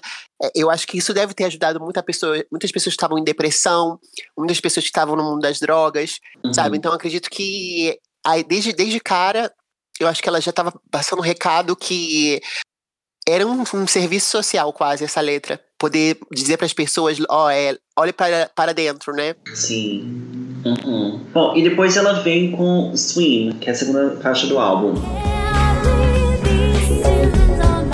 O que, que você acha de Swim? É, eu, eu acho que eu gosto muito da forma como ela canta essa música. Não é uma das minhas favoritas, mas eu gosto muito dessa música, mas não é das minhas favoritas. É, gosto das guitarras, é, o efeito de, de onda, né? Porque eu acho que é muito legal, porque como fala de, de, nadar, tem, tem todo esse efeito de onda na música que realmente faz você visualizar que você está nadando, né? E é, como é que, se eu não me engano, acho que quando ela gravou essa música foi ela, ela tava pensando também no dia que o Gianni Versace morreu, que era um grande amigo dela também, né? Então, então ela gravou essa música também com, com muita emoção, com muita paixão. E, e eu acho que teve, teve uma influência do Gianni aí. Eu acho, que, é, eu acho que foi uma forma, inclusive, de fazer um tributo, sabe? Para todas as pessoas que, que remam contra a maré, né? Que nadam, né? Swing, que nadam contra a maré. Tipo, realmente você não deixar de ser você. É, no caso do Gianni, infelizmente, ele faleceu, o amigo dela. E, mas tem, tem uma conexão muito grande com a comunidade LGBTQIA, essa música também, acredito. Uhum. Que é você ser você mesmo, e mesmo que tenha preconceito lá de fora, mesmo que tenha barreiras, é você não perder sua identidade, sabe? Uhum. Sim. É porque talvez tenha sido uma coisa que ela lidou muito, né? Nesse fato, porque Exatamente. sendo é, taxada como tal coisa, como tal coisa, e nadando contra essa corrente toda, então é uma coisa, um ponto de identificação também. Exatamente. Sim, é, é, ela sempre conseguiu ser porta-voz de uma forma muito verdadeira, desde o começo da carreira. É, e, e, claro, né, poxa, inclusive antes de ser famosa, ela teve a casa assaltada várias vezes, teve que passar por situações é, de estupro, é, chegou a trabalhar em muitas coisas. É, ela teve um momento muito, muito difícil antes de chegar à fama, né?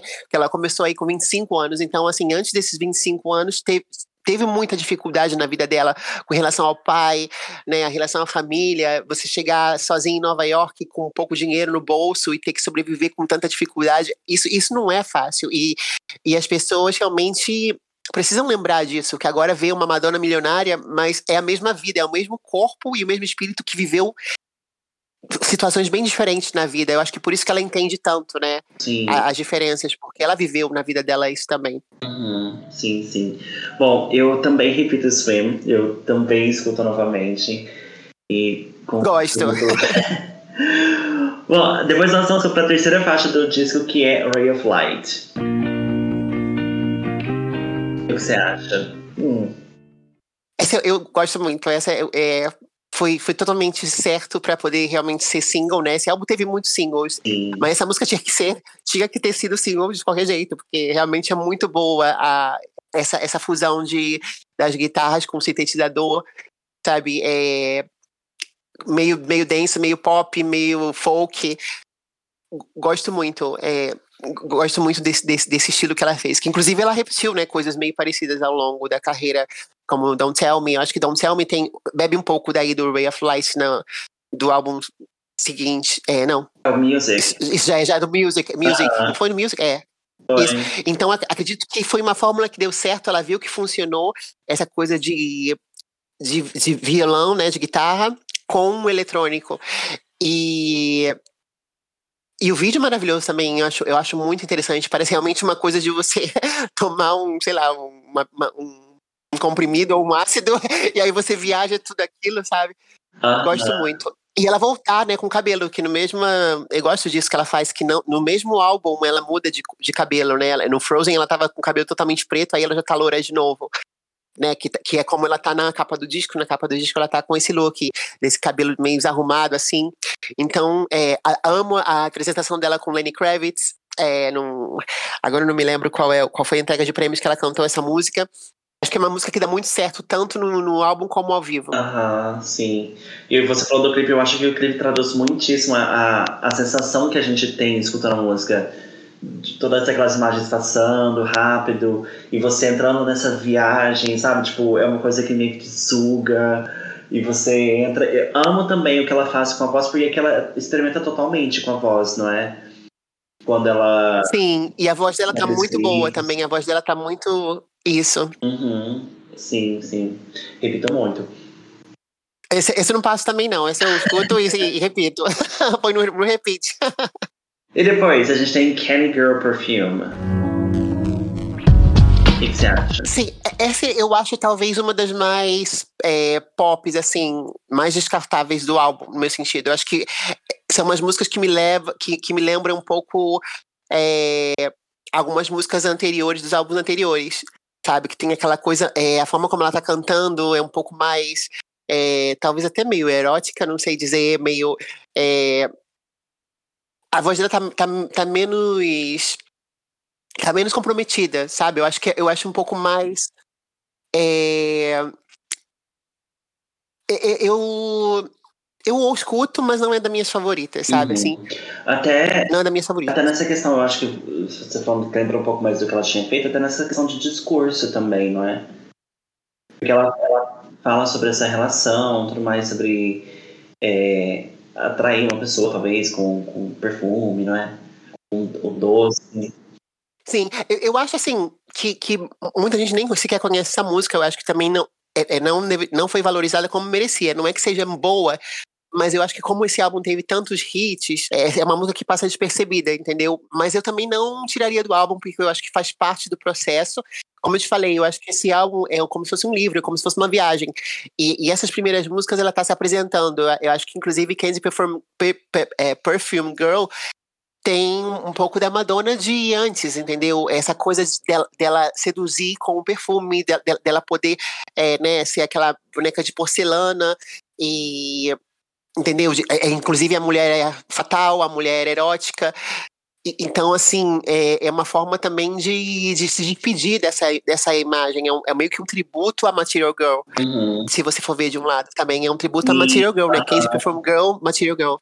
Então, por isso que eu acredito que é, a o, al- não deveria, eu não tiraria, sabe? Acho que faz parte do processo do álbum pra quem tá ouvindo.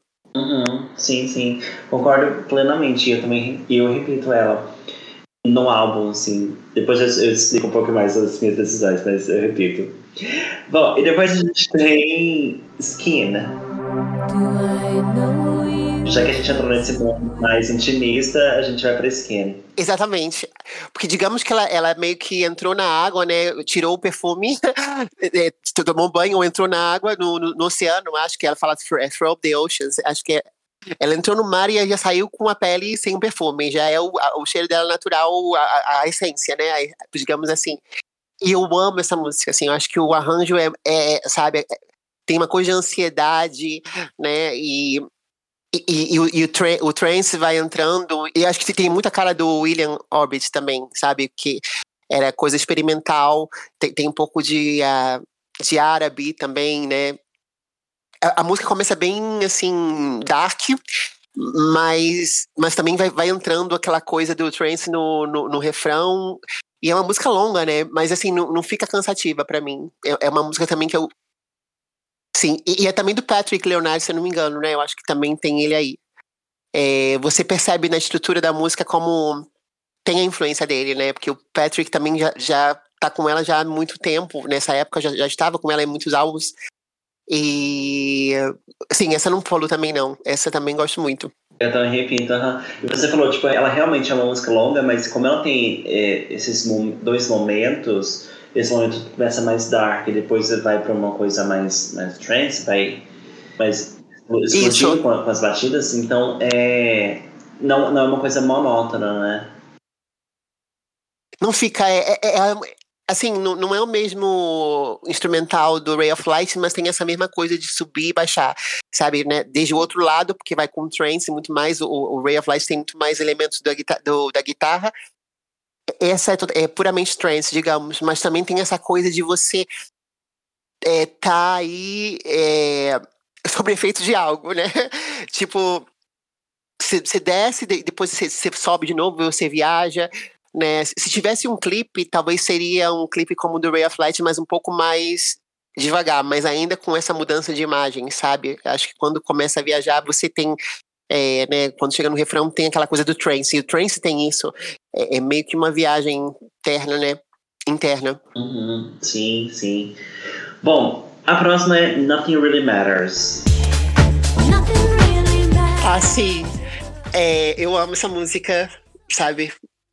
É, gosto muito do, do estilo dela e também foi muito acertado te- terem posto como música de trabalho, sabe? É, gosto muito do o arranjo dela é muito bom e também a forma como ela tá cantando, ela tá cantando também de uma forma muito jovial, despreocupada, ela não tá preocupada com nada realmente, ela, ela consegue passar isso na letra, nada realmente importa ela, ela realmente quer viver a vida e quer ser o que ela quer ser. Então eu, eu acho que essa música também tem um ponto muito positivo em ajudar as pessoas que são às vezes discriminadas, né? Que, que, que, não- que as pessoas não aceitam o jeito que elas são E tipo assim, é tipo apertar o botãozinho do F, né? É uma coisa bem assim, né? É uma mensagem boa.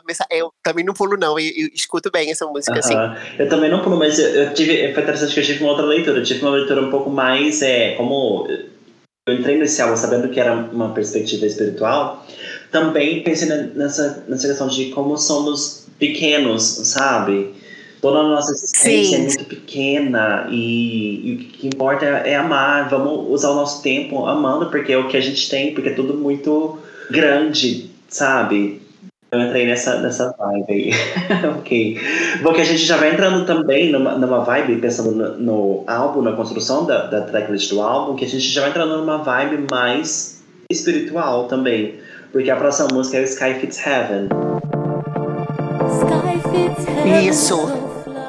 que eu também gosto muito, né? É que ela, ela fala que vai seguir o coração, que é um, que é um bom lugar para começar, que é seguir, o- seguindo o coração.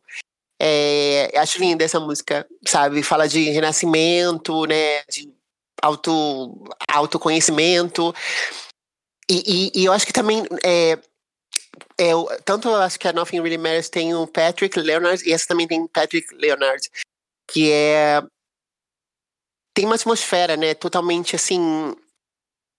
Eu, eu acho que é mais fácil de ouvir porque, porque também eh, tanto Nothing Really Matters como essa tem uma, estrutura mais Patrick Leonard que vai levando pro pop da- das antigas dela. Que mesmo tendo esse, todo esse arranjo do, do William, né, que é uma coisa mais experimental, mas a melodia fica mais fácil das pessoas que estavam na época escutando a Madonna de antes entrava. Por isso, que- por isso que, na minha opinião, também tem isso, né? De, eu acho que o disco vai ficando cada vez mais é, interessante ao longo, porque você vai vendo que a Madonna não se perdeu. Tem um lado dela que ainda tá aí, que é. E o, e o Patrick foi que ajudou, o Patrick no- nas composições. Então, assim, acho muito legal Sky Fits Heaven. É, né, tem. Eu, eu, eu gosto desse do coro, da música, é, é- é bem ela, e, e realmente outra vez está dizendo que vai seguir o coração. É, outra música também que eu acho que também não foi tão valorizada por causa da quantidade dos singles que tiveram, mas eu, eu, eu também gosto dessa música e poderia perfeitamente ter sido single também. Só acho que se não, se não foi, foi por falta de tempo, né? Sim, eu, eu super concordo também, repito. E é, merecia, merecia. Mas a gente também tem, tem essa relação do, do antigo, mas a gente tem essa relação do novo, né? Você falou do, da, da contribuição do William aqui. Mas também na, na, na questão é, O arranjo dele, né? espiritual aqui, a gente vê também essa. Na, na letra, sabe? No discurso dela na música. Sim. E aí vem com é, é, a que segue justamente falando disso, né? Aham, que é Shantyashtani, não sei Shantyashtani. Que eu tava lendo uma, eu tava vendo uma entrevista e eu não sabia.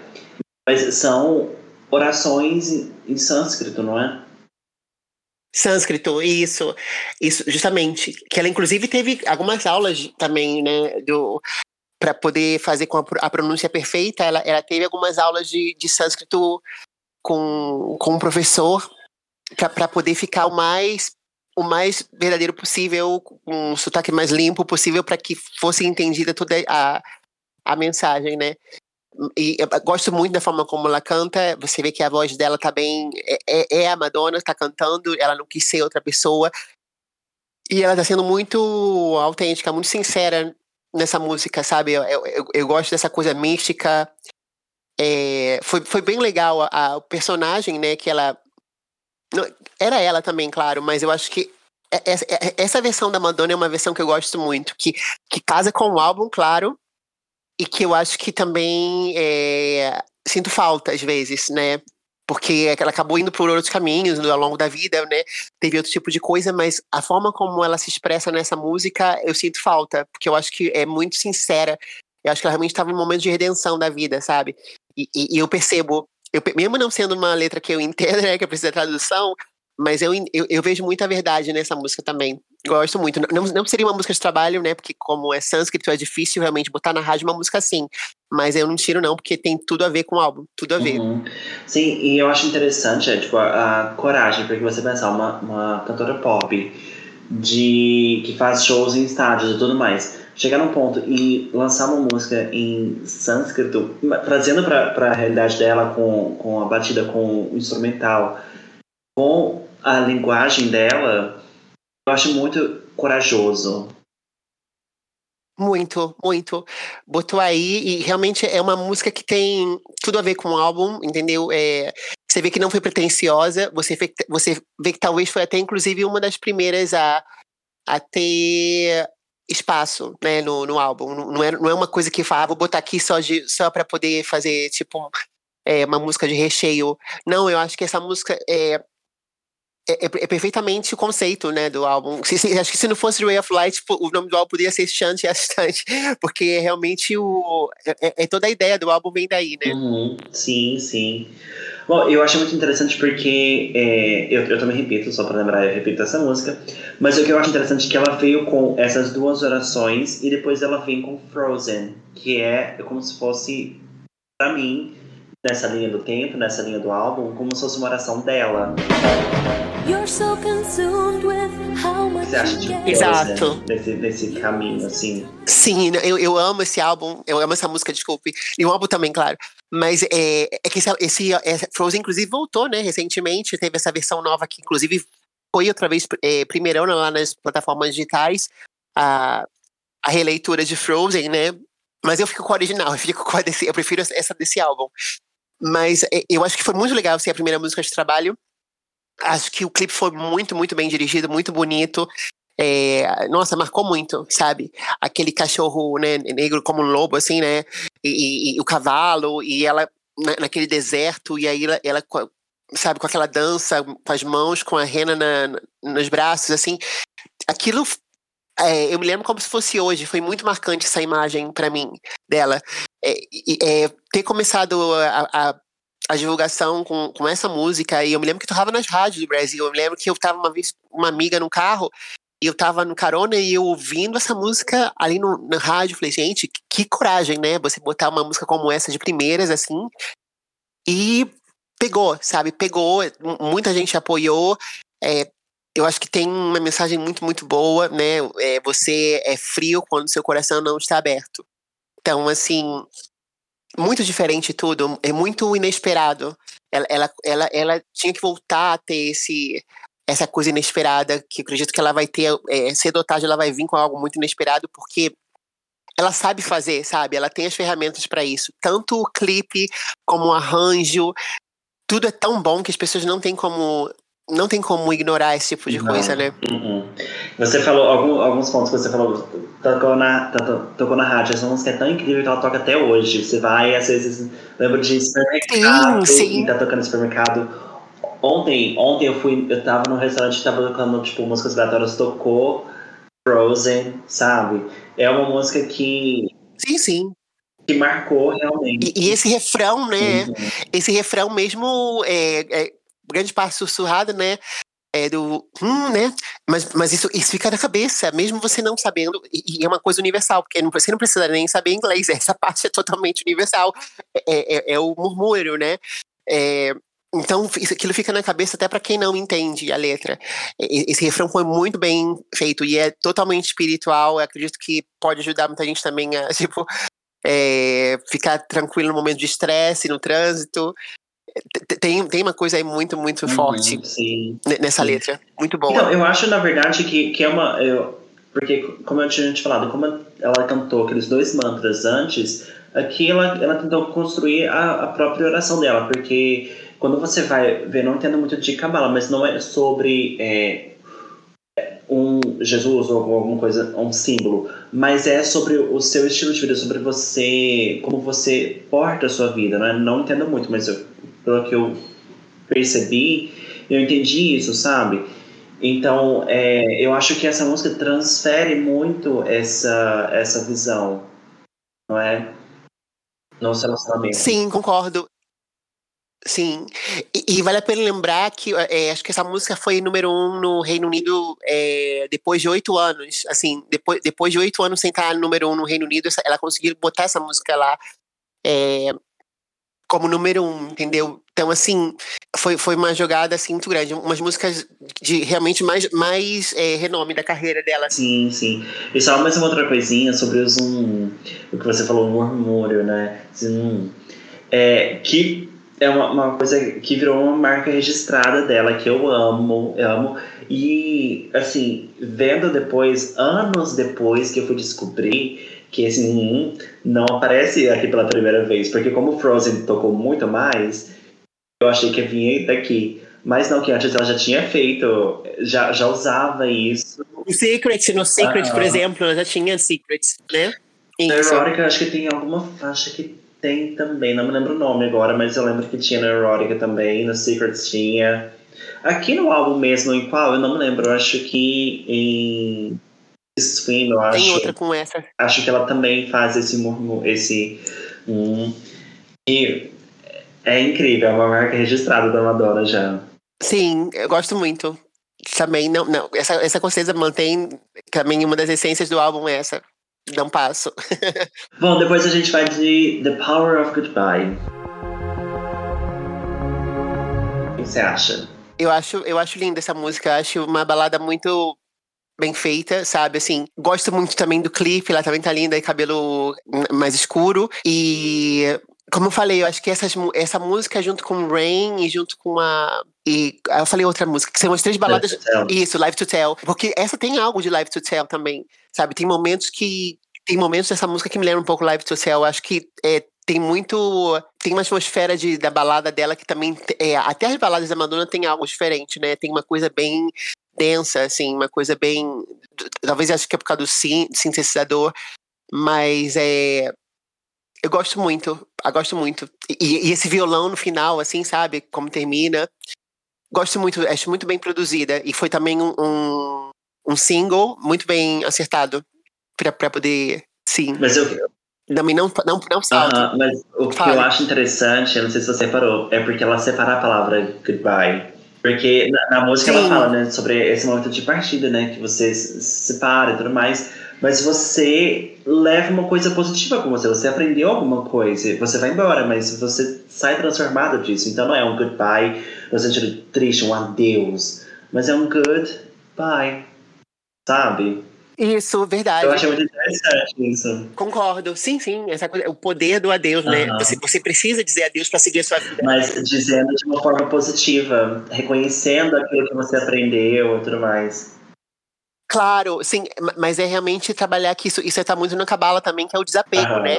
Você trabalhar o desapego, você, você ter uma memória boa na sua, na sua mente, no seu coração, você levar para sua vida o seu aprendizado mas não, tipo, chorar o leite derramado, né? Tipo, você, realmente aprendeu daquilo e aí segue em frente, se despede do passado, levando o aprendizado para o presente, mas sem ter o apego. Eu, eu acho que é, rola muito isso. Eu, é, o poder do adeus é você realmente saber dizer adeus a cada fase da sua vida, mesmo tendo aprendido com ela, claro, e você leva ao lado positivo, mas não se apegar ao passado. Uhum. Né? Nossa, você falando, eu fiquei todo arrepiado, porque é, é muito louco, não é? A gente pensar numa música assim, numa simplicidade, mas também numa complexidade tão grande. Sim. E, e, ela sempre teve, né? Assim, claro que esse álbum é muito mais complexo do que qualquer outro anterior dela, mas ela sempre tocou muito nesse assunto. É, no, no próprio Like a Prayer tinha o Father, né? Tinha, é, tinha muitas músicas que ela realmente tocava. No próprio Live to Tell também tinha, é, tinha I learned the lesson well, né? Eu aprendi bem a lição. Ela, ela sempre fala muito de, de, de aprender de algo, de passar por uma dificuldade e conseguir se levantar. É, mas, claro, isso é para quem realmente escuta mais o trabalho dela, vê que não é uma coisa só superficial, não é só a Material Girl. Tem muita coisa da carreira dela, e, e principalmente esse álbum, que é profundo, muito profundo, que, que inclusive eu diria que é um dos álbuns mais profundos, se não o mais profundo do pop. Uhum. Esse álbum. Sim, sim.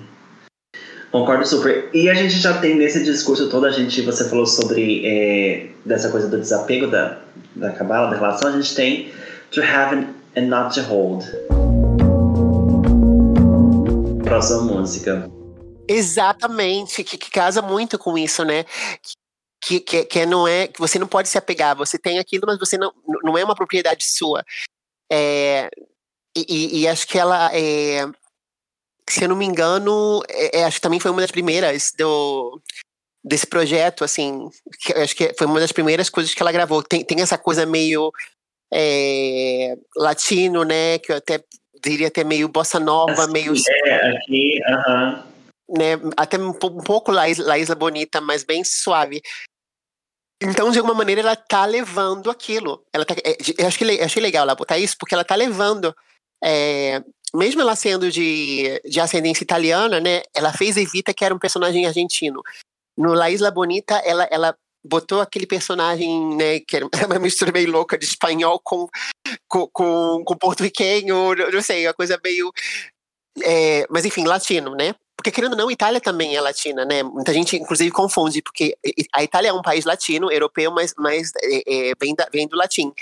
Então, é, ela, ela ter esse estilo nessa música, botar essa lembrança aí meio hispânica, meio latina, tem tudo a ver, né?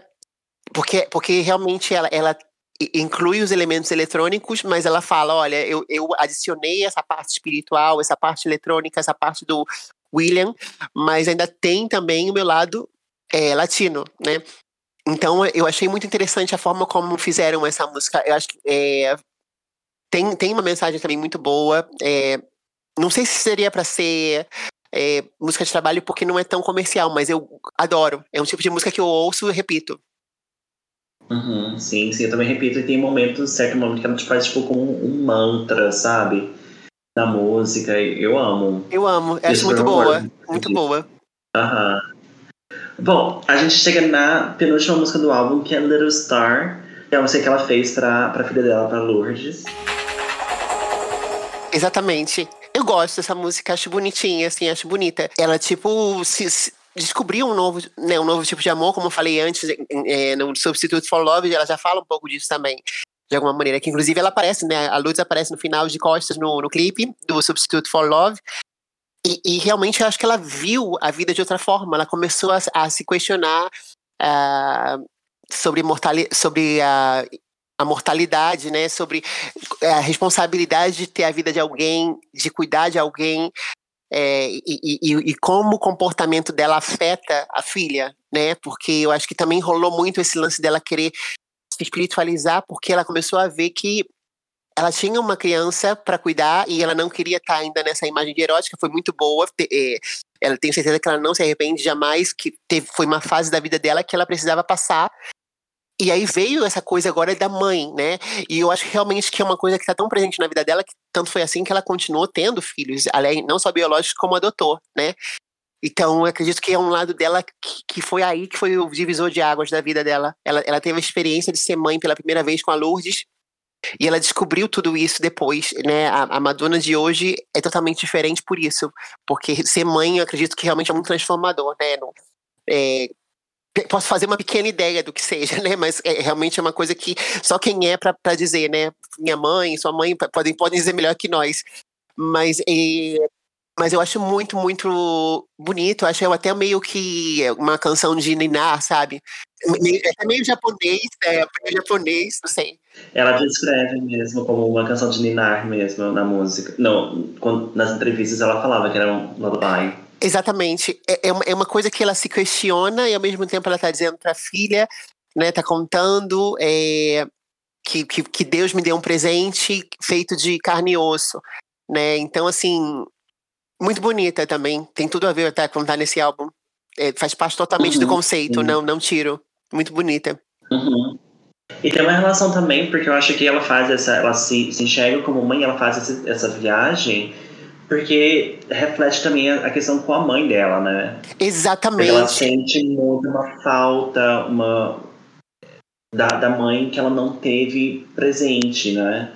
Sim, e, e- inclusive um meme, né? Um meme que ficou até hoje rodando muito pela internet, que foi nessa época da, do Ray of Light, eu acredito que foi por essa época da entrevista, que falaram que o que, que faltava na vida dela, né? Que ela já estava com dinheiro e tudo, e ela fala, mamãe. Né? Então, assim, Ah, sim. é uma coisa muito forte isso, né? Você vê o, o quanto importante era para ela ter essa imagem da mãe. Eu acredito que talvez seja uma parte aí dela que é uma ferida que está guardada, que, que ela inclusive conseguiu superar tendo um filho e sendo a mãe talvez que ela não pôde ter durante muito tempo, né? Uhum. Então, é, é, é, muito interessante essa parte humana da Madonna que muitas vezes as pessoas esquecem, sabe? As pessoas ficam só naquela parte superficial, mas eu acredito que ela tem um lado, assim, muito bonito de evolução a nível de, de mulher, de mãe, sabe? Então, eu acho que esse, que esse álbum realmente. É, cada letra, cada uma dessas músicas tem um significado de ser, e mesmo sendo 13 faixas, não fica, não fica cansativo, né? Quer dizer, ainda falta uma agora, uhum. né? Depois dessa tem a Murder. Isso. que inclusive ah, fala da mãe isso. outra vez, né? Fala da mãe, é. Sim, sim. Murder. E aí, o que você acha de Murder? Sim, eu acho que essa música tinha realmente que fechar o álbum. Eu acho, eu acho uma música, assim, bem pesada no sentido da letra. É, realmente não consigo imaginar nenhuma outra canção pop que tenha tanta profundidade como essa, sabe? Eu acho que é, eu, tipo, como é se diz? Eu, eu eu, maldi, eu maldisse os anjos, eu, eu, eu provei dos meus medos, né? É, é, uma, é uma poesia, assim, né? É uma poesia. E essa coisa de dizer que ela correu, correu, ela, que ela foi no caixão da mãe, que ela pegou o corpo da mãe morto. É, é, é, uma, é, uma, é uma letra muito, muito forte, né? Se você for ver assim no mundo pop, eu não, eu não, até agora mesmo eu não lembro de nenhuma música que tenha essa profundidade. Essa profundidade. Uhum. É, é, bem, bem profunda. E, e, eu acho muito interessante falar sobre isso. É, a forma como ela tá cantando também tá muito verdadeira, sabe? É, que, que, que, no, que no Father ela também. Aí nesse álbum, Light, ela já tem as aulas de canto do Evita, que tá bem mais. A, o vocal tá bem mais apurado. Mas no Father, do like a, like a Prayer, também tem esse momento, né? Que ela, ela tá chorando. É, dizem que na gravação ela tava chorando. Ela, ela realmente soube viver e dramatizar todo esse momento e toda essa dor que ela tinha. Que, que é uma pena também que o grande público não conheça essa música, que eu acho que essa música diz muito dela, diz muito da pessoa, Madonna, essa música. Sim, sim. E aqui, ela, eu acho que eu vi que tem um documentário que fizeram, acho que eu vi no YouTube, um vídeo, que fizeram um documentário com esse nome, o nome dessa música. Porque aqui na música faz, faz muito sentido, na verdade, esse documentário, não assisti, mas faz sentido porque ela conta, tipo, toda essa trajetória, o que ela fez, né? Tudo que ela nadou, tudo que ela conquistou, tudo que as dificuldades, relembrando a questão com a mãe e tudo mais. Então, é, faz sentido olhar para trás e chamar de, de Mer Girl. Exatamente. Sim, faz todo sentido. E essa música tem, tem toda uma razão de ser, e, e tanto para estar como para fechar o álbum. Tem, tem uma razão que faz parte para fechar o, é o livro, né? Um livro musical. Esse, é, como eu falei, esse álbum, acredito que cada música tem uma razão de estar. Tá, não, não, não, realmente não vejo nenhum recheio. Acho que todas as músicas têm uma razão de estar no álbum e, e também tem esse lance do 13, né? Que ela queria botar 13 músicas, ela não queria que fosse mais do que isso, a, a, a lista oficial, que até no Japão tem o Has to Be, mas ela quis botar 13 porque é um número também cabalístico, né? Então ela, ela faz, fez questão de, inclusive, a primeira música é, são duas músicas em uma, né? O Drowned World Substitute for Love. Porque ela queria realmente que fossem 13 faixas. Então, se você ouvir nesse conceito que eu tô falando, você consegue entender, inclusive, melhor a história desse álbum, porque, né, pra quem tá ouvindo a gente, porque eu acredito que você saiba, mas a galera que tá ouvindo a gente, é, Inclusive, tá, até as pessoas que não gostam muito desse álbum vai, vai, vai escutar com outros ouvidos, tendo essa ideia do, de, de, de, ser 13 capítulos da vida dela. E, e, poder fechar o álbum com Mare Girl realmente é uma, é uma conclusão sim, da história. Sim. Bom, então, é justamente por isso que, ouvindo tudo isso, eu não sei, perdi as contas, mas eu acho que pra, pra gente foi igual, que a gente não teve nenhuma página que a gente pulou. Não, não teve. Não teve. Então, eu ia falar sobre isso, é porque o álbum ele, ele é tão construído, pensado, sabe? Que tudo faz tanto sentido que não tem como a gente não escutar do início ao fim. Pelo menos pra mim, eu, eu sinto isso, não sei você. Sim, concordo. Sim, é, é, que e olha que é um álbum que né, nessa época já tinha parado de, de agora tá voltando é, o vinil. Então é um álbum de muito longa duração. É um álbum que né, as músicas têm, tem músicas com seis minutos, então você botar 13 faixas no vinil é complicado. É, com, com, essa, com, essa, né, com esse tempo total do, do álbum, que é um álbum de longa duração, realmente. Então, mas mesmo assim não fica cansativo, não fica cansativo para mim ouvir essas 13, 13 faixas, né? Porque eu sei que agora a gente tá numa onda de, de músicas de 3 minutos só, até menos de 3 minutos. Dois acho minutos. minuto. É, justamente. Mas acontece tanta coisa nessas músicas, né? Não é uma música, não é monótono, é tem uma evolução que tem uma razão de ter o tempo que tem. É, você ouve, né, desde Ray of Light, a própria Swing, todas essas músicas têm uma evolução que se você até botar um radio edit, se você editar, perde grande parte da essência, porque realmente é o tempo que a canção deveria ter. No, não, não é uma canção básica, são canções complexas esse álbum. Mas mesmo assim, olha quantos singles, né? Foram, foram um montão de singles esse álbum. Sim, sim. Porque tivemos A Frozen, Ray of Light, depois Drown World, Substitute for Love, The Power of Goodbye, Little Star, Nothing Really Matters. Que ela trabalhou esse álbum até ela, do início de, antes, né?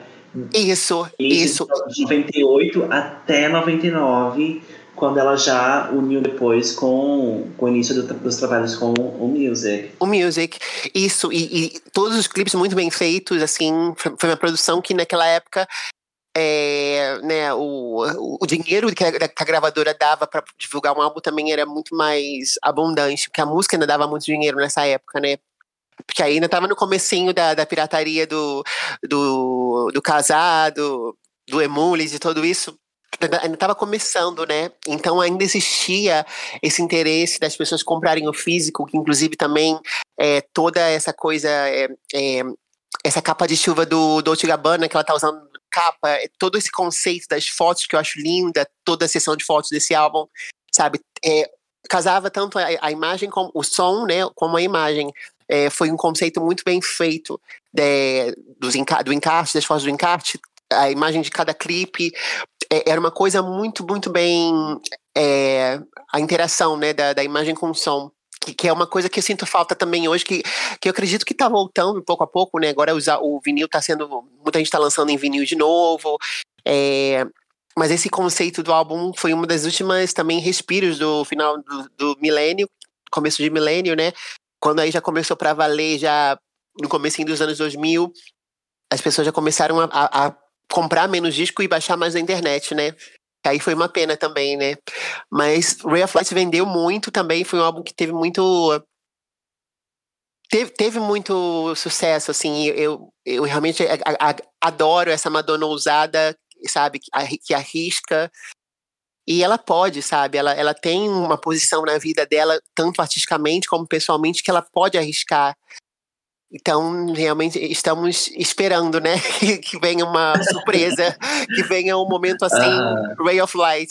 Mas eu acho, eu acho que vai vir. Eu acho que nessa, nesse momento, acho que ela- como ela tá fazendo essa reflexão sobre a, a carreira dela, com agora com a turnê de 40 anos, com o filme que ela vem produzindo, que ela vem trabalhando, sabe? Eu acho que, que ela vai vir com uma, com uma nova reflexão, com uma nova Madonna. Porque a gente sabe também que, por mais que ela goste, por mais que ela esteja fazendo agora essas reflexões, ela gosta de trazer uma coisa nova, sabe? Ela gosta de Eu concordo, inovar. ela vai experimentando, né? Ela vai experimentando. é, Se não dá certo, ela não repete. É Assim, ela, eu não. Mesmo algumas pessoas não gostando dos últimos que ela lançou, é, não foram repetir. Ela fez coisas com gente mais jovem, ela fez coisas mais, sei lá, até o próprio reggaeton com Maluma também. Mas, assim, até o próprio Madame X tem muita coisa que eu salvo, que as pessoas às vezes não perdoam, sabe? Mas, assim, é, ela continua experimentando, mas eu acredito que o próximo, depois de todas essas experiências que ela teve nesses últimos álbuns, é, Rebel Heart, é, Madame X, eu acho que ela vai fazer uma coisa bem consistente agora, porque ela tá, né, tá lidando com todo mundo, tá, tá falando com as pessoas, tem os filhos também dando toque para ela, e ela tá re- revendo a carreira inteira, então ela vai conseguir encontrar um ponto comum onde ela pode usar de novo e, tipo, deixar o pessoal de boca aberta como ela deixou com esse álbum. Uhum. Exatamente, exatamente. Eu super concordo. Bom, a gente geralmente no, no podcast a gente sempre faz uma pergunta final, mas pra você eu acho que ficou um pouco óbvia.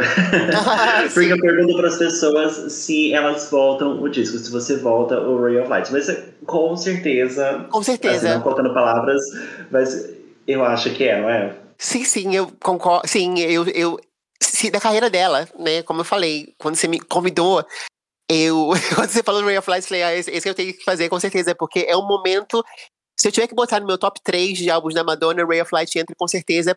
se não é o número um, é o número dois sabe? Que eu também gosto muito do Like a Prayer. Eu acho que Like a Prayer foi um momento muito bom da carreira dela também, que, é, que foi nove anos antes desse. É, que foi inclusive o momento que ela botou também o cabelo castanho. Eu acho tem, não sei se tem uma coisa mística aí quando ela põe castanho. Que, por exemplo, agora o Madame X. Eu achei muito legal que ela fez do Portugal, toda aquela coisa. Ela tem uma coisa mística que é, é o próprio American Life também, que ela botou o cabelo castanho também, que também teve muita força. Então, tem uma coisa aí com o cabelo castanho, que é o cabelo natural dela, que, que quando ela põe, parece que vem, aí depois volta ser loura, mas a, a, a, divulgação de um álbum com cabelo castanho costuma dar certo, entendeu? Então, uhum. espero que, que, que, que próximo talvez faça alguma coisa assim. Porque tem algum, algo místico aí da cor do cabelo, tem alguma coisa, algum misticismo dela aí com a cor do cabelo, entendeu? Depois ela volta pro louro básico, né? Mas assim, é, é, que nem eu. É, é, até nisso, eu, eu lancei o álbum em 2012 que eu comecei com cabelo castanho e depois fiquei loura, e foi o álbum que mais teve sucesso lá na Espanha, assim, né? Tem uma coisa aí da gente de voltar às origens e botar, voltar a ser loura, mas estraga o cabelo. estraga o cabelo voltar. o preço que se paga. Pra tirar a tinta é difícil, é, é pra tirar. mas agora tem peruca, né? Agora tem peruca, não precisa agora, mais. Tava lá isso, tá tudo bem. Mas tá tudo bem. Tem essa relação mesmo, você falou sobre o cabelo, talvez tenha essa relação de expressar ela se expressando como ela mesma, sabe? Sem precisar colocar o personagem loiro, Sim. sabe? Talvez tenha Eu acredito muito nisso. Eu acredito muito que tem isso. É, é, a personalidade muda de acordo com o look que ela tá usando, sabe? Foi que nem no Confessions, que ela tava ruiva no Confessions, e ela é outro personagem totalmente diferente, Confessions na Dance Floor, né? Então, eu acho legal isso. É uma coisa meio atriz de você vestir um personagem e, e você realmente ter toda aquela atmosfera do álbum em relação a, a, a aquele look que você está usando, aquela, aquele personagem, né? É, mas vamos ver, eu tenho certeza que ainda tem muita coisa pra Madonna fazer. Ela ainda tá aí com tudo, sabe? E o povo não vai esquecer.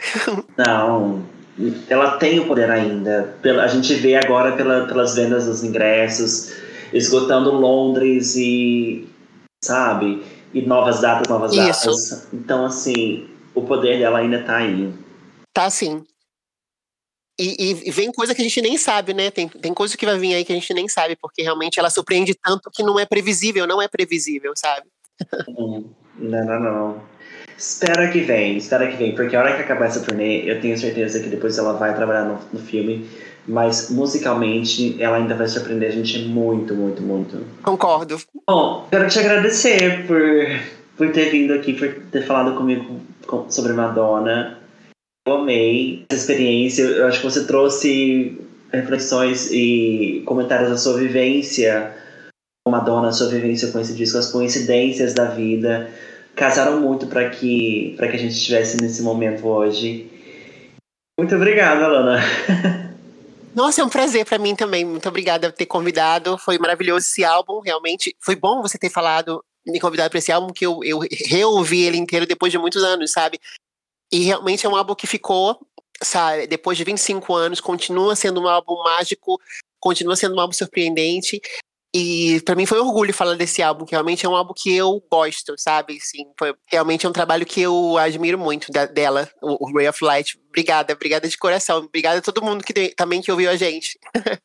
Bom, então só para deixar para todo mundo, tem single novo chegando no dia 9 de fevereiro, seu.